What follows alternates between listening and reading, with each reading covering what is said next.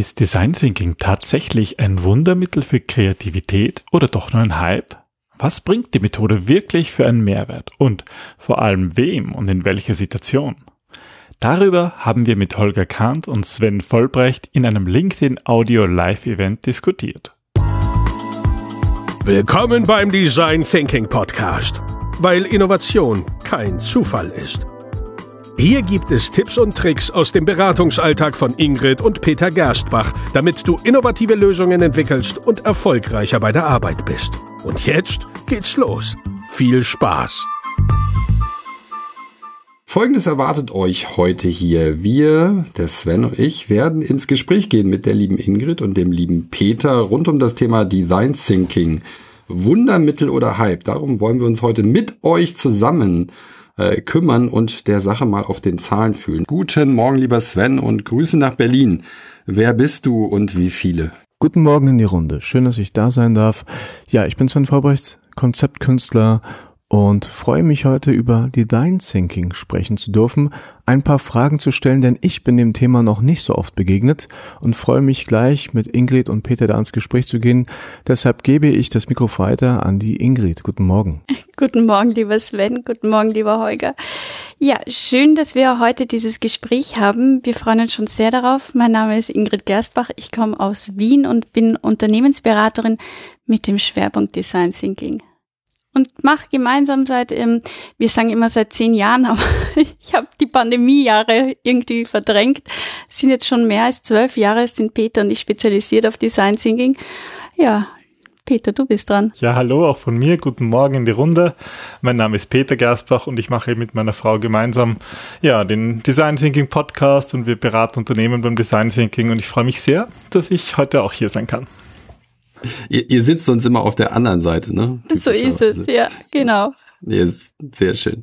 Dann mache ich noch den Abschluss. Äh, mein Name ist Holger. Ich bin, ah, ich würde mal sagen, Social Audio Pionier, Social Audio Enthusiast. Mich hat seit Clubhouse das Thema Audio Only total erfasst und ich freue mich sehr, seit einigen Wochen ja gemeinsam auch mit euch äh, Beta-Tester zu sein, der LinkedIn-Audio-Funktion und in dem Rahmen haben wir uns kennengelernt. Danke auch nochmal dafür und ähm, da haben wir vor einigen Wochen gesagt, Mensch, wir machen mal was zum Thema Design Thinking. Sven, magst du die erste Frage stellen Richtung Design Thinking?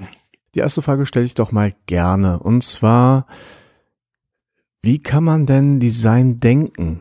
Was kann ich mir unter dem Begriff vorstellen? Ähm, das ist eine sehr gute Frage, die uns auch immer wieder begegnet. Zu Beginn ähm, wurden wir nämlich, wenn wir uns als Design Thinker vorgestellt, ganz oft gefragt, wie uns die Vorhänge gefallen oder wie uns ähm, der Raum oder das Kleid gefällt, weil wir im deutschsprachigen Raum Design einfach mit visuellen Vorstellungen verbinden.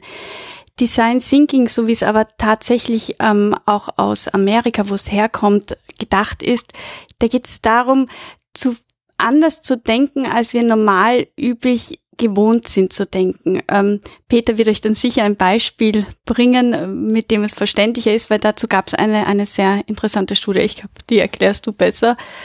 Ähm, Ach so, du meinst den es gab auf der, auf der Universität Sheffield ähm, einen, einen Forscher, ähm, Brian Lawson, der hat ähm, eines der ersten Bücher geschrieben, wo Design Thinking draufsteht, weil er ist, er ist mit seiner Studiengruppe draufgekommen, dass ähm, Designer tatsächlich anders an Probleme herangehen. Also Designer, da hat er gemeint, äh, er war Architektur, ist im Architekturbereich tätig. Das heißt, Leute, die Architektur oder Design studiert haben, die gehen anders an Probleme heran als zum Beispiel ähm, Wirtschaftsstudierende. Mathematiker. Oder Mathematiker. Und das äh, hat ihn dazu bewogen, das wirklich mal zu testen mit so einer Art Holzwürfeln, eine Fragestellung ähm, zu, ähm, zu bearbeiten und ist draufgekommen, naja, Designer, die nehmen diese Holzwürfel in die Hand und versuchen das zu lösen und die Mathematiker und Naturwissenschaftler, die überlegen lange, bevor sie irgendwas tun. Und so ist ein bisschen dieser Begriff auch entstanden. Also Designer ähm, sind sehr menschenzentriert, die überlegen, wie können sie einem Menschen, einem Kunden helfen und nicht ich habe die Lösung und ich versuche die Lösung jetzt irgendwie ähm, an den Kunden anzupassen oder besser gesagt den Kunden irgendwie so an die Lösung. Und das ist so ein bisschen der Rahmen um Design Thinking. Ah, spannend. Das heißt, wir nehmen schon mal das erste mit und sagen, Design Thinking kommt, weil Designer anders denken und daraus, da schließe ich meine Frage an, ist denn Design Thinking jetzt ein, eine einzige Methode, ein, ein Sammelsorium an Methoden, ein Framework? Was würdet ihr sagen, was, was beschreibt denn dann Design Thinking? Design Thinking ist ähm, in erster Linie ein Prozess, der in Stanford entwickelt wurde, ähm, der im Grunde in zwei Teile geteilt ist, wo es darum geht, zuerst das Problem zu verstehen, um es dann mit kreativen Methoden zu lösen. Und ähm, ich habe ein Buch geschrieben, die 77 Methoden des Design Thinkings. Ich kann mich erinnern, wie ich das Manuskript abgegeben habe, sind wir dann draufgekommen, dass ich über 82 Methoden geschrieben habe, weil es einfach so unglaublich viele Methoden gibt darin. Aber ähm, wir, Peter und ich, sehen Design Thinking eigentlich mehr als ein Mindset, ähm, als eine Art und Weise, Probleme zu lösen. Und ähm, wir sind zum Beispiel auch innerhalb von Design Thinking spezialisiert auf Need Finding, also auf die Bedürfniserhebung der Kunden. Das heißt, Design Thinking ist ein, ja, würdest du es Framework nennen, Peter? Ja, so ein, ein Sammelsurium aus bekannten und weniger bekannten Methoden gepaart mit einem Mindset, so dass es auch tatsächlich funktioniert. Dann oute ich mich mal an der Stelle. Ähm, aufgrund meines Backgrounds ähm, habe ich auch schon mit Design Thinking äh, zu tun gehabt, beziehungsweise es wäre leicht untertrieben. Äh, die lieben Mitarbeitenden, die hier auch mit dabei sind von werden sagen, was erzählt er da jetzt? Ähm, was ich mir vor allen Dingen mitgenommen habe, und vielleicht kann ich das mal reinbringen, ist, äh, du hast es ja angesprochen, Peter, Design Thinking ist vor allen Dingen auch Mindset. Und was ich da für mich verinnerlicht habe, ist, ähm, wenn man, und dazu, also bin ich so, so ein Prototyp für, ja, jemand beschreibt ein Problem und in meinem Kopf macht es irgendwie klack und sagt, ich habe die Lösung. So, und dann bin ich auch vom Charakter so, dass ich dann gerne auch darüber rede. Und Design Thinking hat mir mal beigebracht, so, hey Holger, ähm, ähm, Impulskontrolle, wenn du ein oder zwei Schritte zurücktrittst und das Problem nochmal aus anderen Perspektiven äh, betrachtest, dann wird auf einmal der Lösungsraum viel größer. Und das habe ich äh, in Design Thinking Workshops, in denen ich schon dabei sein durfte, auch ähm, gemerkt. Würdet ihr sagen, das ist mit der Kern des Mindset-Themas oder verbindet ihr noch etwas anderes damit? Mm, also das ist, das ist sicher ganz, ganz wichtig. Ähm, ich glaube allerdings, dass der Kern des Design Thinkings, zumindest so wie wir es praktizieren, eigentlich vielmehr ist, sich ganz aus dem Problem herauszunehmen und zu erfahren, was Menschen denken und spüren und wie sie innerhalb von einem Umfeld agieren. Und das ist eine das, das klingt im ersten Moment total schwierig, also total einfach. Wir haben dazu auch eine eigene Methode weiterentwickelt von empathischen Interview zum empathischen Gespräch, ähm, weil es menschlich total schwierig ist, sich selber aus Problemen hinauszunehmen. Also im Design Thinking sagen wir auch immer, du musst das Problem spüren, am eigenen Leib erfahren, um es tatsächlich auch lösen zu wollen. Und trotzdem geht es aber, sich da hinauszunehmen und zu verstehen, wie die Beteiligten darüber denken. Und ganz oft passiert es, dass ähm, Kunden sagen, na ja, wir kennen unsere Kunden oder wir wissen, wie sie denken oder ähm, wir haben dazu selber eine Meinung oder vielleicht widerspricht auch eine Meinung der anderen. Und dann gilt es eben, trotzdem die Meinung zuzulassen und trotzdem zuzuhören. Also es hat für mich hat Design Thinking im aktiv, also im, im ähm, wirklichen Kern mit aktiven Zuhören zu tun, mit Empathie aufbauen. Das ist so das, was ich damit verbinde. Und tatsächlich haben wir auch begonnen, mit ähm, Empathie in Unternehmen zu bringen. Das wurde aber von den Unternehmen so nicht angenommen und so bin ich dann auf Design Thinking gekommen, als Methode Empathie zu verpacken, ein bisschen als trojanisches Pferd, um Unternehmen davon zu überzeugen, dass es ähm, sinnvoll ist, Empathie zu Kunden und zu Mitarbeitern aufzubauen.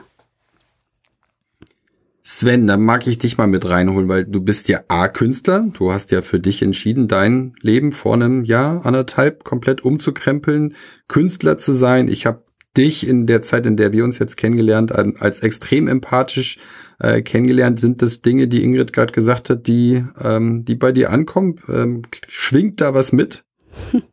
Ich finde es toll, dass man oder dass Ingrid, dass du und dass ihr eine Möglichkeit gefunden habt, euer Anliegen ja zu verpacken, denn Unternehmen haben natürlich immer wieder die die Schwierigkeit, damit was anfangen zu können. Das ist für die nicht so konkret. Empathie ist halt ein Prozess, ist ein Gefühl, kann ich nicht unbedingt in, in irgendwelche, ja, Präsentationen packen, kann ich nicht skalieren. Und deswegen finde ich das toll, dass ihr da, ja, da würde ich die nächste Frage stellen wollen. Wie kam es dazu, dass, dass du, dass du gemerkt hast, dass ihr gemerkt habt, das ist ein neuer Weg, den man als Unternehmen eigentlich gehen muss, empathisch auf seine Kunden und Mitarbeiter einzugehen? Also da äh, stimme ich gerne ein, weil ähm, mein Background ist ähm, aus dem IT-Bereich, beziehungsweise ich habe jahrelang als Consultant beziehungsweise als Business Analyst für große Konzerne gearbeitet.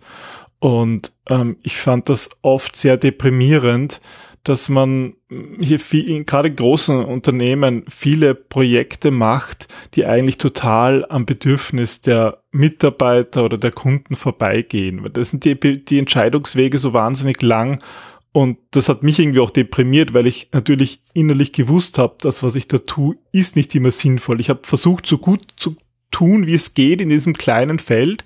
Aber ich bin halt drauf gekommen, wenn man das Problem größer macht, also wenn man sozusagen den Rahmen, nicht das Problem, sondern wenn man den Problemrahmen größer macht, den Kontext erweitert und wirklich versucht herauszufinden, was will eigentlich der Kunde? Der Kunde will ja nicht ein Produkt haben, der will etwas gelöst haben in seinem Leben, der will ein besseres Leben haben, der will vielleicht eine Dienstleistung haben, die ihm hilft, ähm, ja, zufriedener zu sein. Es geht nicht um die Dienstleistung selbst oder das Produkt. Und genau mm, da mm, habe ich dann ja meine Frau kennengelernt, die mir irgendwie gezeigt hat, naja, du musst vor allem mal zuhören. Und wenn man zuhört und das ist leicht gesagt, aber ganz schön schwierig. Dann kommt man drauf, hm, ja, was die Leute tatsächlich brauchen, obwohl sie das selber nie aussprechen, aber da muss man, muss man auch zwischen den Zeilen hören und lesen. Ja, toll, dass wir auch mal erfahren haben, wie ihr zusammengekommen seid und dass ihr jetzt auch an einem Strang äh, seid. Das finde ich richtig, richtig super. Genau. Das war ein langer Weg. es ist irgendwie so schwierig, weißt du.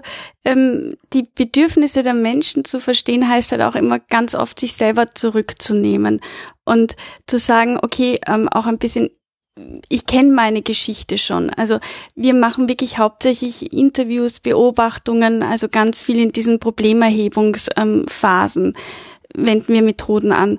Und das ist so extrem schwierig und auch absolut nachvollziehbar, dass Menschen gerne von sich selber erzählen, auch in der Hoffnung ein wenig, dass sie dadurch anderen helfen können oder als Beispiel zeigen oder auch empathisch wirken. Ich verstehe, was du meinst, weil ich habe etwas sehr Ähnliches erlebt.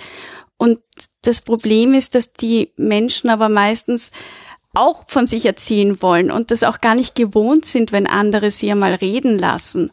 Und ähm, das haben wir aber auch am eigenen Leib erfahren. Also wir haben zwei Bücher miteinander geschrieben und das erste war fast ein Scheidungsgrund, weil du auch lernen musst, eben dich selber hinauszunehmen, Kompromisse zu treffen und nicht versuchen, den anderen zu ändern, sondern den anderen zu akzeptieren, zu respektieren und dann einen Weg zu finden, wie du aber auch selber glücklich bist, weil es nichts hilft, ähm, den anderen nur vorzustellen und die eigenen Bedürfnisse hinunterzufahren. Und das ist auch so ein bisschen das, was du gemeint hast mit dem Kern von Design Thinking. Es geht irgendwie darum, da eine schöne Balance zu finden, was total schwierig ist, weil Design Thinking arbeitet mit Wicked Problems, also mit sehr, sehr komplexen Problemen, die keine einfache Lösung aufweisen. Ich habe noch eine Frage an euch, damit wir das vielleicht ein bisschen plastischer haben. Ihr seid jetzt ein Unternehmen. Wie kann ich mir da Design Thinking angewendet vorstellen? Habt ihr da vielleicht ein Beispiel? Wir haben tatsächlich ganz viele unterschiedliche Unternehmen, ähm, die wir beraten.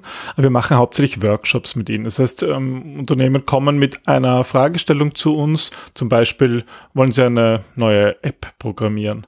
Und das war auch so Klassiker früher, vor einigen Jahren, wo das gerade so auch richtiger Hype war, Apps zu programmieren. Und wir haben halt dann am Anfang mit den Workshops gemacht, mal gefragt, okay, wer, wer braucht denn diese App? Warum, warum ist denn das wichtig? Und das konnten sie dann häufig nicht beantworten. Das oder die PR-Abteilung wollte sie. Genau, wenn es dann nur die Marketing- oder die PR-Abteilung will. Das heißt, was wir machen, wir gehen mit den ähm, Unternehmen meistens raus zu ihren Kunden und be befragen die Kunden. Das heißt, kann nicht sein, wenn es ein Consumer-Produkt ist, also wirklich auf die Straße gehen und fremde Leute ansprechen und versuchen herauszufinden, was die an diesem Produkt ähm, eigentlich benötigen. Und da ist egal, ob es um Haarpflegemittel geht oder eben um eine App oder worum auch immer. Also wir sprechen da auch alle, alle Industrien und alle Sektoren an. Das heißt, im ersten Schritt geht es vor allem darum, herauszufinden, was wollen die Kunden tatsächlich. Und im zweiten Schritt gehen wir wieder zurück in den Workshop-Raum und, und ähm, finden hier ähm, Gemeinsamkeiten. Dann kommen wir in die Kreativitätsphase, wo wir viele Ideen generieren und die werden dann ausprobiert und im Rahmen von Prototypen so weit geschaffen, dass man sie wieder testen kann an echten Kunden da draußen das Spannende dabei ist, wenn ich da ganz kurz äh, einhaken kann, dass die Fragestellung, mit der wir beginnen, also eben, wir brauchen eine App, ganz oft nicht die ist, mit der wir enden, sondern ähm, nach der bei uns zweiten Phase, nach der Definieren-Phase, also wenn wir sozusagen die ganzen Fragen und so weiter hineingeholt haben, ähm, die Bedürfnisse geclustert haben und so weiter, dann kommst du zu dem, was die Leute eigentlich wirklich interessiert oder was die Leute wirklich brauchen. Und ähm, am Beispiel von, von einer App, also das war eine App für einen ähm, Klimahersteller, sind wir zum Beispiel draufgekommen, die wollten eigentlich nur einen Menschen zur Beratung von ihrem Produkt. Und das bringt halt eben einen ganz anderen Lösungsraum, als wenn du irgendwie überlegst, okay, wie müsste die App aufgebaut sein, damit ähm, sie tatsächlich genutzt wird. Und das machen wir. Also im Grunde sind wir Detektive, die unangenehme Fragen stellen, blinde Flecken aufdecken und Unternehmen zwingen, Dinge zu tun, ähm, die sie normalerweise nicht tun, nämlich zuhören.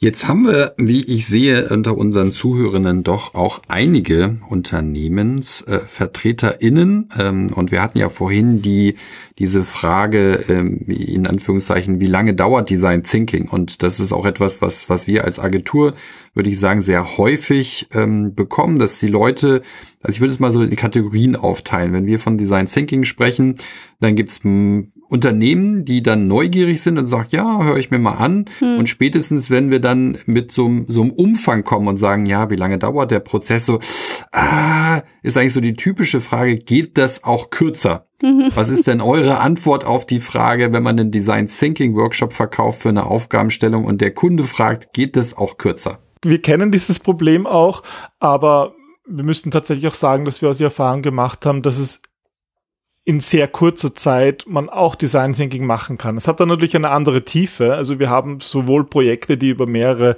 Monate gehen, wo wir immer wieder eigentlich eine Workshops-Reihe haben, aber wir machen auch Workshops, die einen Tag dauern. Die meisten unserer Workshops dauern tatsächlich nur einen halben Tag, aber wir haben auch schon ja Design Thinking mit Kunden gemacht, die eine Stunde dauern. Das ist aber dann schon schon sehr sehr komprimiert und dann durchläuft man auch normalerweise nicht mehr alle vier Phasen, die wir immer beschreiben. Ähm, aber das ist durchaus möglich und das hat auch einen Mehrwert. Also äh, das Wichtigste ist, dass man bei der Kundenakquise, also beim Gespräch mit dem Kunden nochmal auf sein Bedürfnis draufkommt. Ähm, wer ist der Auftraggeber und was will er eigentlich? Will er jetzt für sein Team Teambuilding-Maßnahme? Dann geht das in einem Tag.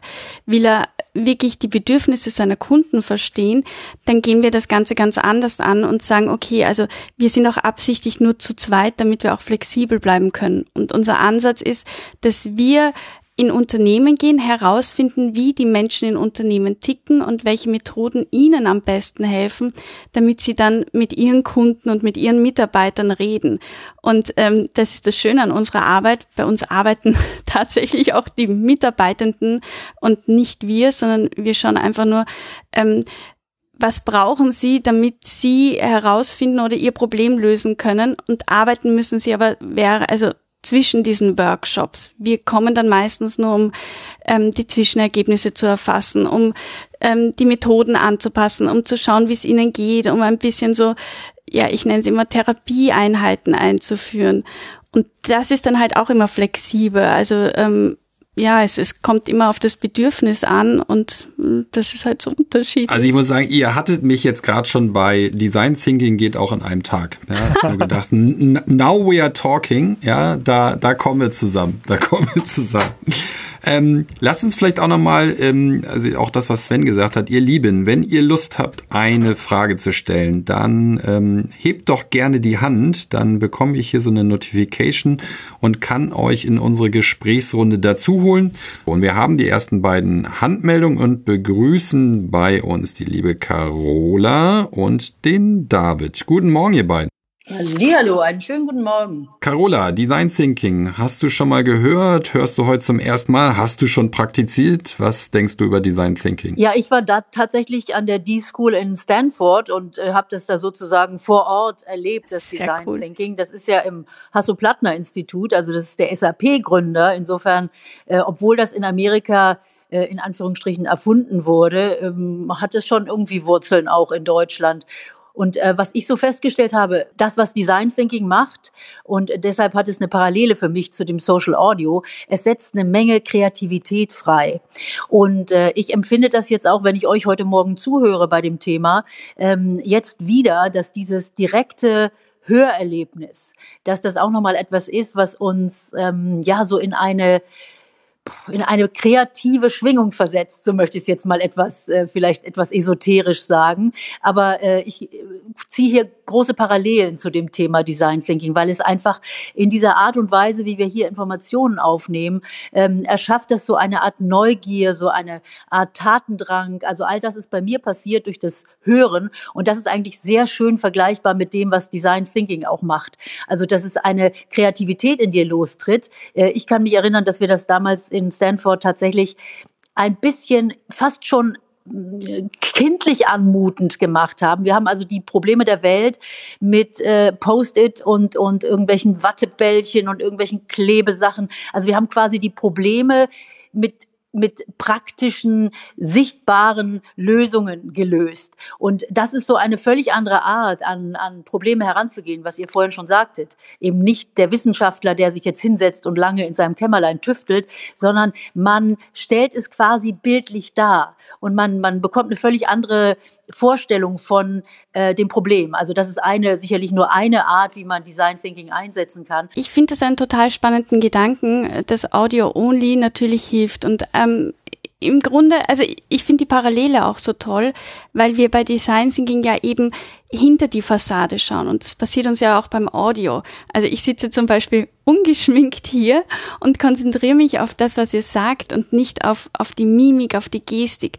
Das macht es einerseits so schwierig, also ähm, Design Thinking Online ist total tricky ähm, Ding, weil eben genau diese Zwischentöne, die wir auch nonverbal ausdrücken, fehlt und das kannst du über die Kamera nur ja bedingt machen. Und es fehlt all dieses haptische, was Carola auch genannt hat, oder die Post-its und die die Dinge, ja, es die man diese ganze Energie im ja. Raum. Also das ist das irgendwie, aber du kommst halt eben über Audio only. Ich weiß nicht, Peter, wie du das siehst, aber ähm, kommst du dann halt in tiefere Gespräche. Das ist das, was uns in Beratungen passiert, wo es eigentlich nicht darum geht, jetzt kreativ zu lösen, sondern eigentlich Bedürfnisse wirklich zu erheben. Oh, da bringt ihr mich auf eine Idee. Wie, wie wäre es denn, wenn ihr, vielleicht habt ihr ja mal irgendwann einen Kunden, der bereit wäre, dieses, weil das habe ich mir schon aufgeschrieben, dieses empathische Gespräch, ja, und vielleicht gibt's ja sogar mal die Chance, so ein Interview mit eurer Zielgruppe da mal zu lauschen und dieses Gefühl zu bekommen, ähm, wie habt ihr es vorhin so schön gesagt, von, von Interview zum empathischen Gespräch, ja. da wäre ich ja total gern mal Mäuschen und äh, würde mal lauschen und diese Empathie spüren. Also wenn es da mal die, die Möglichkeit gibt, vielleicht wäre das auch etwas für einen LinkedIn Audio Talk. Absolut, lieber Holger, weil wir, wir schreiben gerade ähm, tatsächlich auch an dem Buch über empathische Gespräche und da gibt's Fallbeispiele. Und also da führen wir ganz, ganz viele von diesen empathischen Gesprächen. Und ja, klar, vielleicht gibt's hier auch Freiwillige, die äh, uns ein bisschen in ihre Denkschublade blicken lassen. Sehr, sehr gerne. Hashtag dabei, sage ich. Also falls ich an irgendeiner Stelle in eure Zielgruppe passen sollte, dann Perfekt. dürft ihr mich als Ver Versuchskaninchen gerne ansprechen. Ich hätte noch mal eine Interessensfrage. Und zwar, es hört sich alles wunderbar an und es ist auch schön, dass ihr den Weg für euch gefunden habt. Wie kann man selber damit starten, wenn man irgendwie das Gefühl hat, ich bin empathisch und Design Thinking könnte was für mich sein? Wie gehe ich davor? Gibt es da Ausbildung? Gibt es Kurse? Wie, wie fange ich an, wenn ich sowas auch anbieten möchte? Also ich glaube, da gibt es mittlerweile wirklich sehr, sehr viele Angebote. Deswegen steht da, glaube ich, auch in unserem, in dem Titel von diesem LinkedIn Audio ähm, Wundermittel oder Hype. Es ist gerade so in vor einigen Jahren ist ein richtiger Hype ausgebrochen. Man kann an allen Ecken und Enden ähm, Design Thinking lernen. Wir haben selbst ähm, regelmäßige Kurse Ähm, aber zum Beispiel hm, kann man bei uns einen Grundlagenkurs machen oder einen Practitioner, der dann über mehrere Tage geht oder bis zum Master, wo man wirklich ja eine Modera komplette Moderationsausbildung hat. Aber man kann natürlich auch sehr viel einfach selber äh, machen und durchs Lernen draufkommen, weil was es vor allem braucht in Design Thinking ist Erfahrung. Hm. Und das ist halt auch gleichzeitig so ein bisschen das Problem, immer wenn ein Hype ausbricht, dann stoßen da auch sehr viele Leute dazu, denen einfach diese Erfahrung fehlt und von einmal einen Design Thinking Artikel lesen, dann einen Workshop perfekt moderieren, das geht halt nicht. Also ich, ich schließe mich da Peter an ähm, und, und habe schon Angst gehabt, da kommt jetzt irgendwie ein Pitch oder so. Aber tatsächlich, wenn man beginnt bei sich selber. Man beginnt damit, Menschen in der näheren Umgebung zuzuhören, einmal aufzuhören, sich selber immer in den Mittelpunkt zu stellen, sondern neugierig zu sein, wie die Welt anderer aussieht, zu versuchen, Widersprüche auszuhalten und respektvoll in Gespräche zu gehen. Ähm, Peter und ich haben zum Beispiel, wir sind ganz, ganz oft in Deutschland unterwegs, also eigentlich mehr als in Österreich. Und in der Mittagspause gehen wir dann meistens raus in einen nahegelegenen Park oder so und setzen uns mit dem Essen hin und beobachten Menschen. Also wir sind so kleine Stalker. Und überlegen uns die Geschichte dazu. Woher kommt der? Der wirkt gestresst. Wohin geht der? Manchmal kommen wir dann auch in Gespräche mit den Menschen, um nachzufragen, ob unsere Hypothese wirklich stimmt. Also im Grunde ist meiner Meinung nach jeder ein Design Thinker, der es schafft, ähm, menschenzentriert zu denken und Probleme mal nicht sofort lösen zu wollen. Und das ist so ein bisschen die Schwierigkeit, weil wir auch von unserer Umgebung dazu getrimmt werden, so und jetzt sag, zwei plus zwei ist zack. Und wenn du nicht sofort die richtige Lösung hast, dann bist du ein Loser. Und wir haben eine Fehlerkultur, aber du darfst keinen Fehler machen. Und ich glaube, es beginnt immer bei einem selber und das zieht dann diese Wellen, das zieht dann diese Kreise, indem ich empathisch mit meinem direkten Umfeld bin, indem ich beginne zuzuhören, indem ich beginne neugierig auf diese Welt zu sein und mich zu öffnen für andere Erfahrungen, ähm, zieht sich dieser Kreis weiter und mit dieser Einstellung dann in Unternehmen zu gehen, das ist so ein bisschen die Hoffnung, dass, dass das vielleicht dazu beitragen kann, dass innerhalb von Unternehmen anders kommuniziert wird. Ingrid, ich komme gar nicht mit, mit beim Schreiben und möglichen Fo Folgefragen. Mir haben aber hier die Vögelchen gezwitschert, dass der David jetzt möglicherweise die, oh. die Technik und äh, sich hier in die Gesprächsrunde einschalten kann. Ist das so, David? Hallo, hallo. Super, ist klar. Yeah.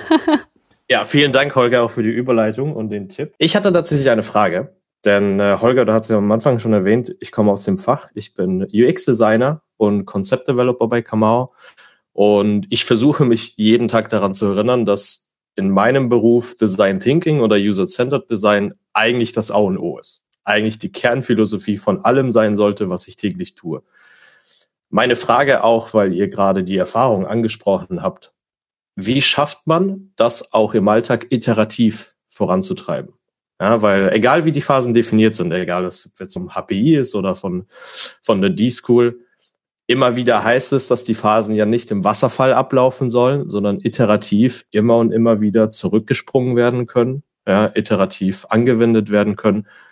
Im Alltag klappt das aber nicht so oft. Und wie ist da eure Erfahrung oder habt ihr da Tipps, wie man das Ganze besser steuern kann? Also ich glaube, das, David, was du ansprichst bei dieser wichtigen Frage, ist, ähm, ist dadurch lösbar, wenn ich wirklich mehr Erfahrung habe. Also es ist, es ist unserer Erfahrung nach, ähm, es gibt ja sehr viele Methoden im Design Thinking und es ist immer die Frage, was mache ich als nächstes?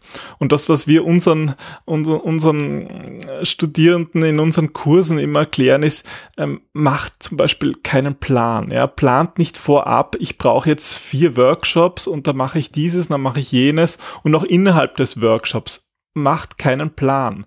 Wir sehen teilweise Design Thinker, die einen 5 Minuten Raster haben und genau vorgeben, zuerst mache ich eine Person oder dann mache ich das, dann mache ich ein Interview oder mache ich eine Empathy Map und äh, hängen, haben einen kompletten Fahrplan. Aber die, die Action, das Leben, das spielt dann anders. Und im Workshop kommst du drauf, okay, das, was ich eigentlich machen wollte, das funktioniert nicht.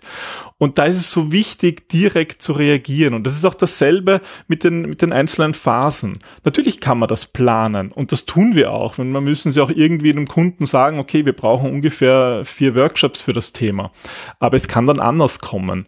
Und ich erinnere mich zum Beispiel an ein Projekt, ähm, wo wir ähm, Kunden befragt haben und eigentlich sehr zufrieden waren und sind wir irgendwie draufgekommen, es ging, da ging es um, um Haarprodukte, sind wir draufgekommen, wir haben irgendwie nur Frauen, nur äh, äh, Erfahrungen von, von, von Frauen bekommen. Und wo sind die ganzen Männer, die auch Haarprodukte nutzen? Und da haben wir einfach einen Fehler in unserer Zielgruppe erkannt und mussten wieder zurückgehen und nochmal Gespräche führen. Ganz explizit mit Männern. Das ist so ein Beispiel. Das lässt sich nicht alles planen, das muss man manchmal machen. Und das ist halt dann vor allem das Mindset, was Ingrid auch schon angesprochen hat. Dazu muss ich bereit sein. Und viele Unternehmen sind das nicht. Viele Unternehmen sind gewohnt, dem Plan zu folgen. wenn ich aber bereit bin zu sagen, okay, ich weiß da was nicht, ich muss da jetzt zurückgehen in eine frühere Phase, ähm, dann ist das total wichtig, aber gar nicht so einfach. Ich, ich finde, Peter hat da jetzt gerade was, was total Wichtiges angesprochen, nämlich das Thema Fehlerkultur. Viele sehen dieses ähm, Iterative auch als ein Zurückgehen, weil ich habe etwas vergessen oder ich habe einen Fehler gemacht oder ich habe jemanden übersehen. Das ist es aber nicht, weil das Wissen, was du an dem Tag gemacht hast, das geht dir ja nicht verloren. Das heißt, im Grunde ist es immer, egal was du machst, eine Spirale nach oben, selbst wenn du dann sagst, du gehst doch einen anderen Weg. Und ich glaube, das könnte so eine, eine gute Erinnerung sein, einfach sich zu freuen, neugierig in dem Tag immer etwas Neues zu erfahren, in jedem Gespräch etwas Neues zu erfahren und ähm, iteratives Vorgehen nicht als Fehler zu sehen, nicht als mir fehlt noch etwas, sondern ich kann etwas dazulernen. Ich kann noch irgendwas dazu beitragen. Und wir können dann gemeinsam im Team entschließen, gehen wir den Weg oder gehen wir den Weg. Also es ist Design Thinking ist für mich so unglaublich schön, weil es eine tägliche Entdeckungsreise ist. Also wir haben, wir machen seit zwölf Jahren nichts anderes als Design Thinking und kein Projekt ist gleich, weil keiner der Menschen gleich ist, mit denen wir arbeiten. Und selbst, also wir haben viele, viele Stammkunden, aber selbst die sind ja an jedem Tag anders. Lass mich da mal ganz kurz einhaken, ähm, weil ich glaube, wir kommen an der Stelle bei dem, was ihr gerade gesagt habt, wunderbar nochmal auf unseren Raumtitel zurück. Wir haben uns ja gefragt, Design Thinking, Wundermittel oder Hype? Peter, wenn ich dich gerade richtig verstanden habe, hast du ja gesagt, so viele Unternehmen sind noch nicht so weit. So, jetzt mache mache ich oder machen wir als, als Agentur die Erfahrung, es braucht nun mal leider die Unternehmen als Auftraggeber, weil äh, für sich arbeiten geht natürlich auch, ist aber irgendwie äh, langweilig und unbezahlt. Jetzt wäre meine Frage, würd, würdet ihr dann als ExpertInnen sagen, Wundermittel und wir sind noch nicht am Hype und müssen vielleicht gemeinsam noch viel Überzeugungsarbeit leisten Richtung Unternehmen, damit es zum Hype wird oder wo stehen wir da? Hm. Das ist jetzt eine Frage, die ich ehrlich gesagt nicht recht beantworten kann. Also wir haben schon Phasen erlebt in den letzten zehn Jahren, wo es absolut ein Hype war, was dann schnell dazu führt, dass es auch nicht mehr gut funktioniert, weil es eben Erfahrung braucht. Aber für uns ist es auf jeden Fall ein Wundermittel. Also für mich und ich es macht viel Spaß und man hat, man lernt so wahnsinnig viel und das ist irgendwo ein Wunder. Ich, ich finde, ähm, um da ganz kurz einzuhaken, es ist kein Wundermittel, ähm, weil es immer auf die Fragestellung ankommt. Und es gibt genug Fragen, wo wir sagen müssen, da wird Design Thinking nicht funktionieren. Wenn ich zum Beispiel weiß, was die Antwort schon ist, wenn ich weiß, dass ich eine App brauche und dann brauche ich einen UX-Designer, der mir da hilft. Also ähm, Design Thinking kann Wunder bewirken, wenn ich es richtig einsetze. Dann, dann lass mich die Frage anders formulieren. Ähm, ich greife nochmal den Punkt auf, Peter. Ähm, viele Unternehmen sind noch nicht so weit. Was ist denn eure Erfahrung oder womit habt ihr besonders gute Erfahrungen mitgemacht, wenn ihr auf solche Unternehmen trefft? Die dann zu überzeugen. Also ich, ich spreche ja ganz gerne, und das dürfte jetzt auch ein Begriff sein, den, äh, der euch wahrscheinlich tagtäglich begriff, äh, begleitet, ist äh, MVP. Ja, also was ist denn sozusagen das kleinstmögliche Produkt überlebensfähig, das ich dem, dem Kunden sozusagen schmackhaft machen kann, um ihn in die Faszination der Dienstleistung reinzuziehen und dann möchte er von ganz alleine mehr. Also was, was ist sozusagen eure, euer Tipp oder eure Erfahrung ähm, des MVP zum Design Thinking? Ja, also das ist, wir beschreiben Design Thinking immer in vier Phasen, spielt jetzt auch keine große Rolle, aber die erste Phase nennen wir die Einfühlenphase. Und da geht es bei uns darum, Kunden oder die Mitarbeiter, sozusagen die Zielgruppe besser zu verstehen. Und tatsächlich ist das so häufig unser MVP. Eben dieses empathische Gespräch. Das ist schwierig, sich das vorzustellen. Aber wenn man, wenn man ein gutes Gespräch führt mit Kunden, vielleicht sogar wirklich mit Fremden auf der, Spra auf der Straße, über sein Produkt, über seine Dienstleistung, da kann man so viel lernen. Und unsere Kunden, wir merken das immer wieder, sind total überrascht, wie viel sie da lernen. Und deswegen braucht es nur einen Workshop von einem halben Tag, wo wir rausgehen, mit Kunden sprechen und unter Anleitung, wie man das richtig macht, wie man das gut macht, dass die Leute sagen, oh, wow, das wusste ich nicht. Obwohl sie vorher alle sagen, wir kennen unseren Kunden. Aber das tun die meisten nicht. Und das ist so das, wo wir dann sehen, wenn die Augen leuchten und die, äh, wie wir die, die Teilnehmer im Workshop ähm, ja da angeleitet haben, dass sie was Neues lernen, dann haben sie Design Thinking verstanden. Und es ist Teambuilding und es ist ähm, Markenbildung, also ähm, Branding auch nach draußen. Das ist, das macht Design Thinking als Nebenprodukt immer. Ja? Du hast immer Teambuilding dabei und immer, dass die Kunden deine Marke besser verstehen und besser vertrauen. Okay, guten Morgen, lieber Christoph und herzlich willkommen zu unserem spannenden Talk über Design Thinking. Was hast du mitgebracht für uns? Hallo Holger, hallo zusammen. Freut mich sehr, dass ich hier etwas dazu beitragen darf, auch aus Design Thinking Laie. Aber wenn ich jetzt so äh, euch zugehört habe, ähm, ist mein Eindruck so, dass ein Unternehmen dasselbe machen möchte, wie wir bei Social Audio, wenn wir in der Audience sitzen, nämlich zuhören, zuschauen, einfach mal schauen. Wie läuft das so ab? Also wenn man jetzt zum Beispiel einen solchen Design Thinking Prozess äh, in allen vier Schritten, wie das soeben beschrieben wurde, ähm, irgendwie konservieren könnte, äh, Aufnahme, Video, was auch immer, Präsentation, keine Ahnung, und dies darstellen, so dass jemand, also ein potenzieller Kunde, ein Unternehmen, ein Verantwortlicher bei einem Unternehmen, das sich anschauen könnte, wie ein anderes Unternehmen das gemacht hat und wie das ablief und was da alles dazugehört und so weiter, da wäre, glaube ich, nicht Überzeugungsarbeit nötig, sondern einfach nur äh, der Sog würde entstehen, wenn man plötzlich diesen spannenden Prozess als Unbeteiligter beobachten könnte. Ich glaube, da wäre man, wäre man sofort äh, dabei, das in seinem äh, Gremium äh, äh, mindestens mal zu besprechen. Wollen wir das auch mal machen? Und eben die Komponenten, die vorher von Ingrid genannt wurden, äh, äh, Teambuilding, äh, Markenstärkung und so weiter, die, die, das erkennen die von selbst. Also das wäre so mein Vorschlag als Beobachter. Das ist ein guter Vorschlag. Vielen, vielen Dank. Was allerdings zu beachten gilt, ist, dass, dass diese ähm, Workshops sehr in die Tiefe gehen. Und einer der wichtigsten Bausteine ist dort psychologische Sicherheit. Also, dass die Menschen sich auch trauen, Dinge zu sagen, die sie vielleicht anders nicht sagen würden. Und deswegen habe ich ganz am Anfang gemeint, das ist die Frage, wollt ihr ein Teambuilding machen? Machen wir die Geldbörse? Also geht es darum, Design Thinking kennenzulernen?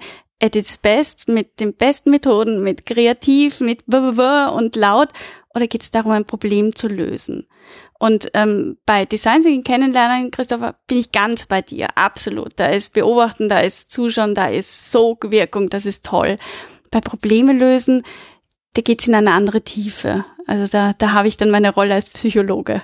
Bisschen noch Privatsphäre, ja. Ja.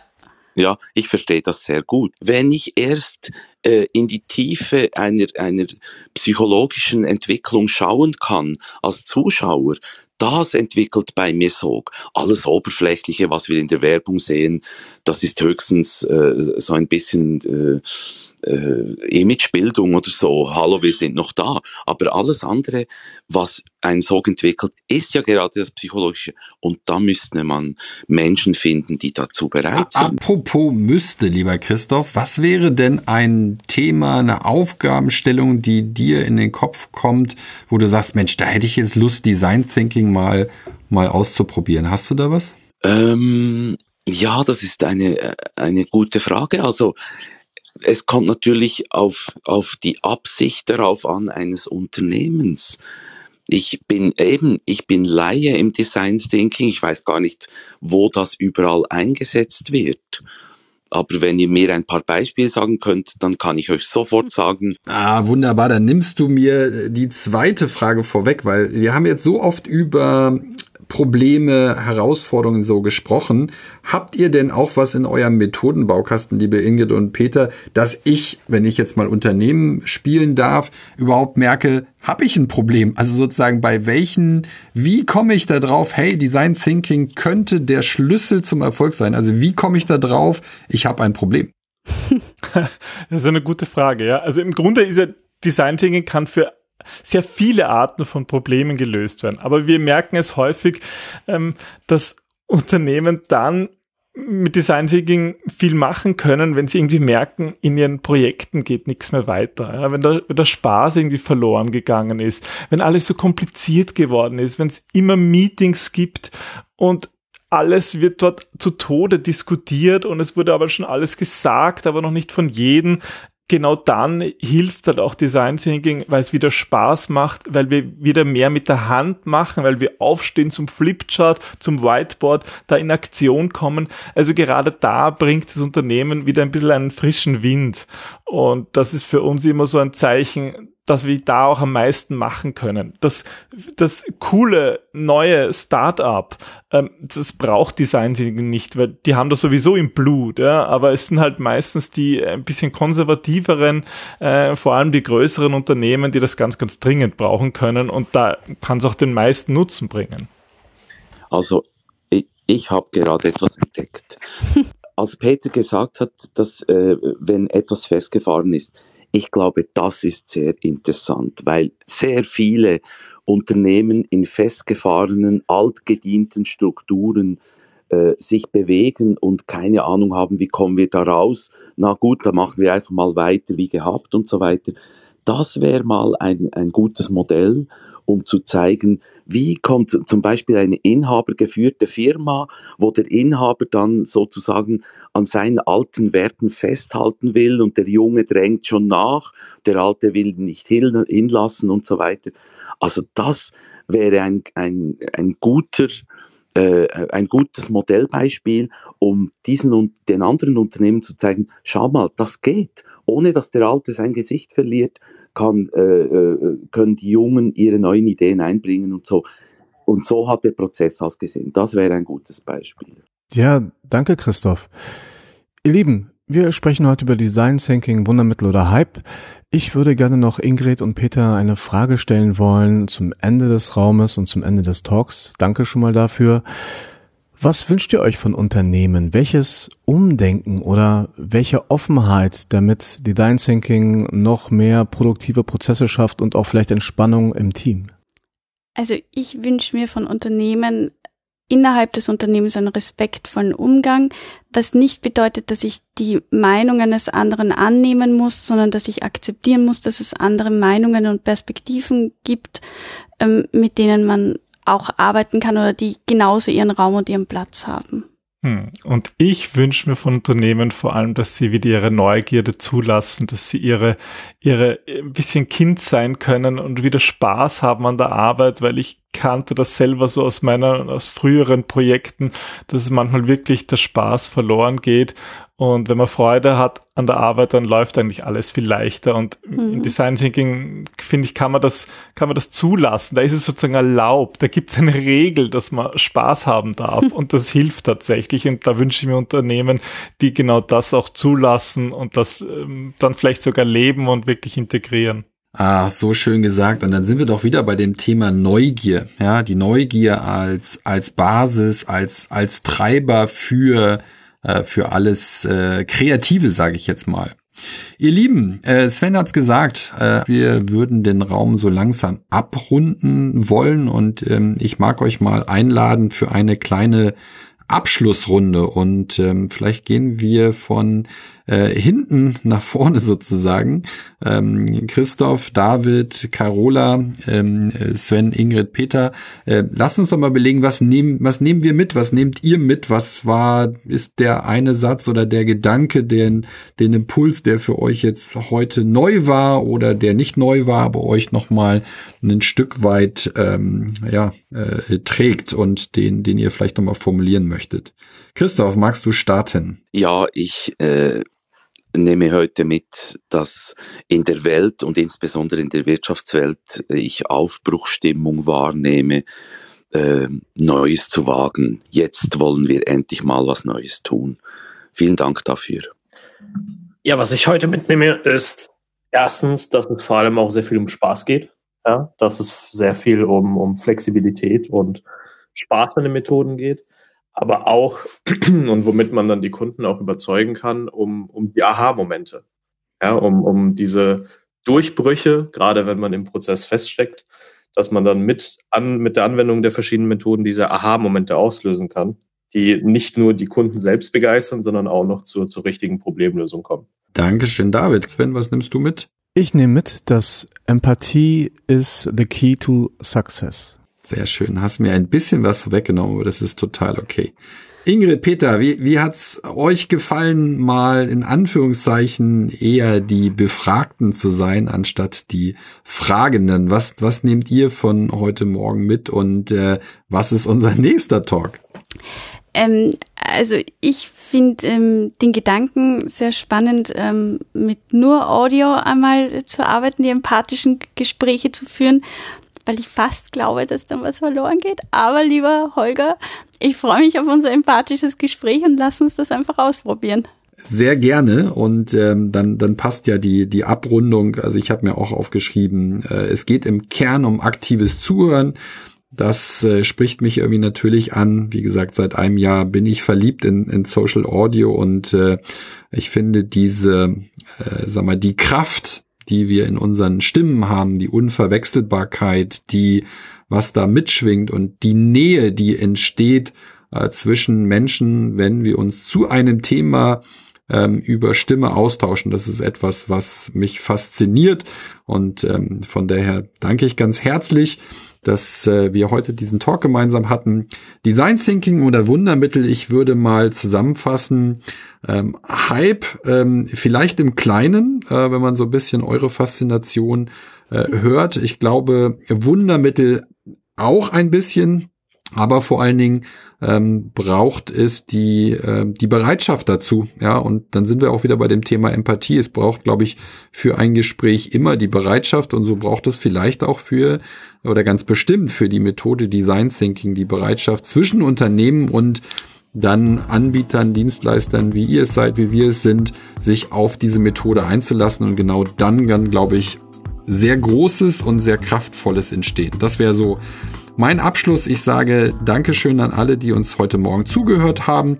Ich wünsche euch einen fantastischen Start in den weiteren Donnerstag. Hier in Darmstadt scheint die Sonne, ist blauer Himmel. Ich hoffe bei euch auch. Bleibt gesund, passt auf euch auf. Bis ganz bald, ihr Lieben. Tschüss. Dankeschön.